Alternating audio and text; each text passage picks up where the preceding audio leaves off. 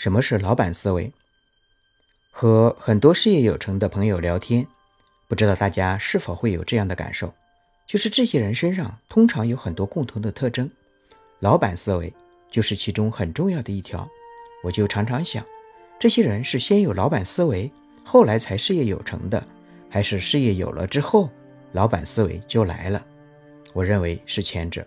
虽然以前我们讲过很多，但今天。还是想再聊聊这个话题。什么是老板思维？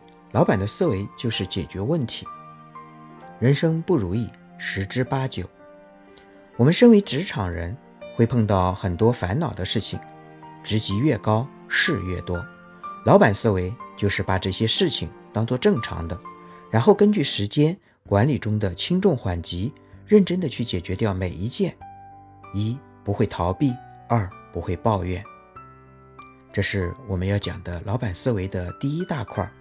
老板思维的第二大块就是，老板思维就是对结果负责，在被充分授权的环境中，势必达成自己要的结果。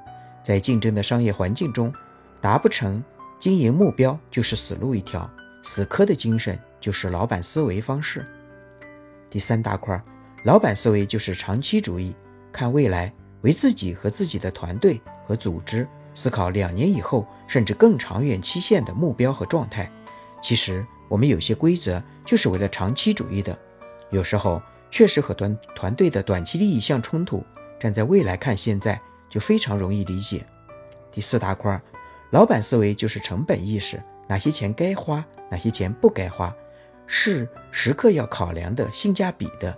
即便是打工的人，也要站在所有人的角度去考虑花钱的事情。是一个人有大成就的前提，尽管这些话听上去像那么很像洗脑的圣经，我还是把它说了出来。二十多岁，我也许不喜欢听这样的话，但现在的感受是越洗脑越接近真理。第五大块，老板思维就是集体主义，团队至上。我们再是能人，浑身是铁，也打不了几根钉。事情就是队伍做出来的。尤其是我们从事服务的行业，带着队伍一起冲，帮助队伍里的每个人成长，是成就我们自己的重要路径。老板思维就是提投资自己，修行个人。你自己是你自己的天花板，想飞多高能飞多高。除了你领导愿意带你，你自己的契机、机遇这些外部因素，内部的因素就是你对你自己的期望和你对你自己的压榨程度了。多找些我们喜欢的、我们羡慕的、我们敬佩的人的传记，读一读，大概率你会读到以上的品质。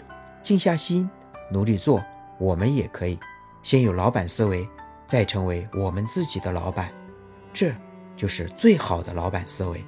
我们没有这种思维，我们就很难做一个领导，很难做一个合格的领导，无论在哪个行业。好，今天我们就讲到这里，谢谢大家。